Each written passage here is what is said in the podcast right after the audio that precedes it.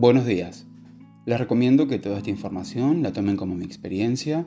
Esto no es una terapia virtual ni pretende serlo.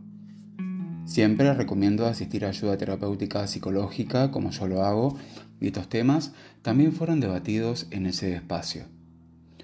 Este episodio originalmente se llamaba Desorden, en contrapartida del episodio anterior, pero decidí cambiarle el nombre dado que espacio abarca más contenido.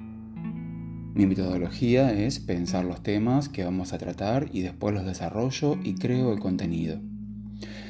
Como mencioné anteriormente, esta palabra abarca muchos significados y la podemos orientar tanto a lo físico como a lo mental y en relaciones.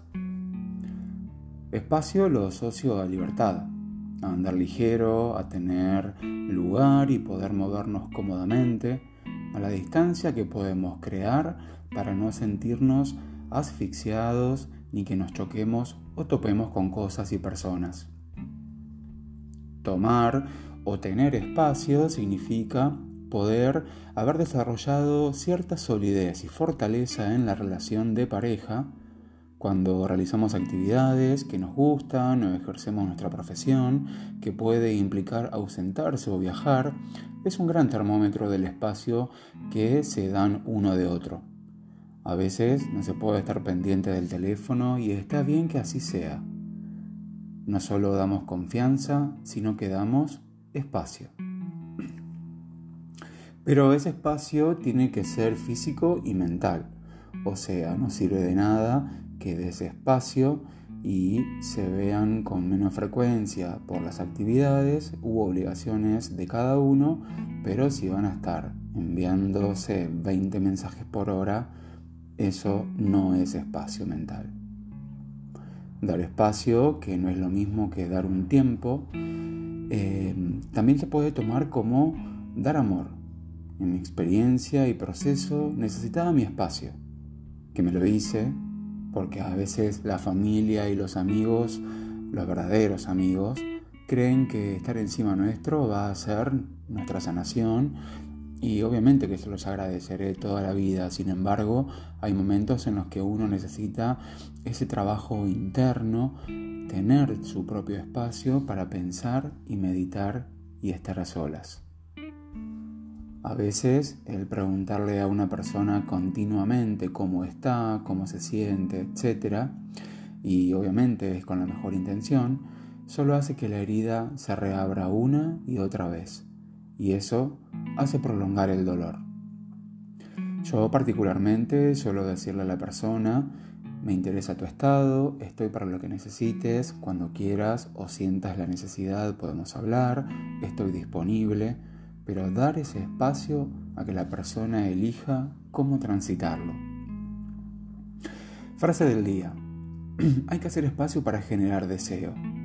Como dice la terapeuta Esther Perel, nuestra necesidad por estar cerca va de la mano con la necesidad de espacio y separación. Si hay mucha distancia, no hay conexión. Pero si estamos demasiado cerca y no hay separación, no distinguimos cuáles son los dos individuos y no hay deseo de crear un puente.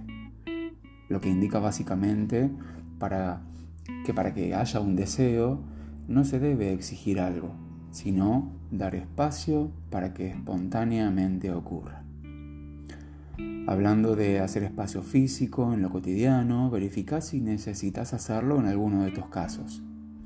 Hacer espacio en la agenda, tareas, reuniones. Vivimos a las corridas, con miles de actividades de acá para allá, etc.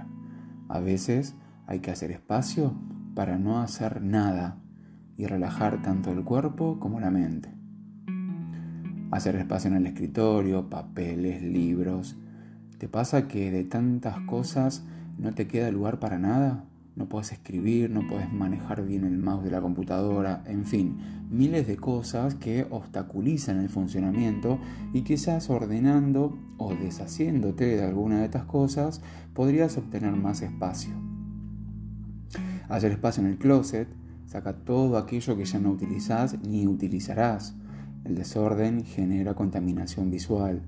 Independientemente que digas que no te molesta, que vos sos así, mirar un caos genera más caos. Hacer espacio de silencio sin sentir, incomodidad. Muchas veces se produce un espacio de silencio en alguna conversación y no está mal que suceda.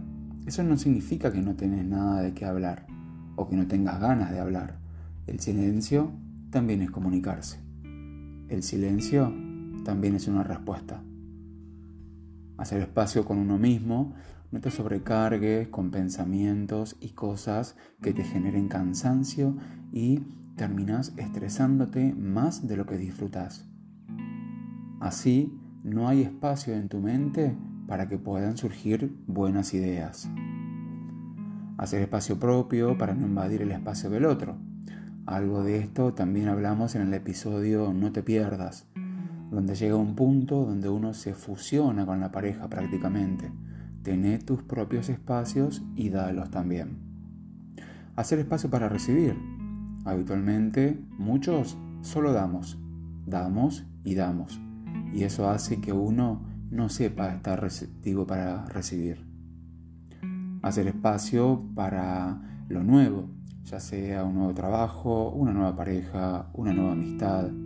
Aprende a estar receptivo y acordate que todo lo que aparece en tu vida es para enseñarte algo o para que repitas las mismas experiencias hasta que decidas sanar tus heridas. En definitiva, la vida es como una vasija y tiene cierta capacidad. Si no hacemos lugar y nos deshacemos de lo, de lo que nos sirve, no creamos espacio para que ingrese lo nuevo. Pero no olvides algo importante. Hacer espacio no significa vaciarse.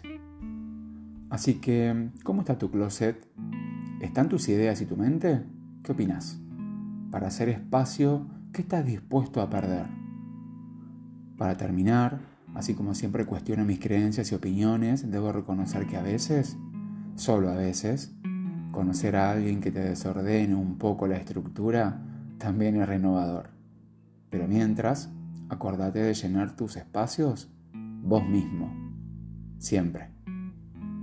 No se pierdan el próximo episodio que se llama Victimismo.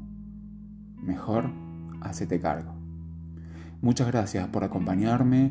No se olviden compartir con sus amigos y recomendar este contenido para ayudar a otros. Los espero en el próximo episodio de Despertar de Conciencia. Chao.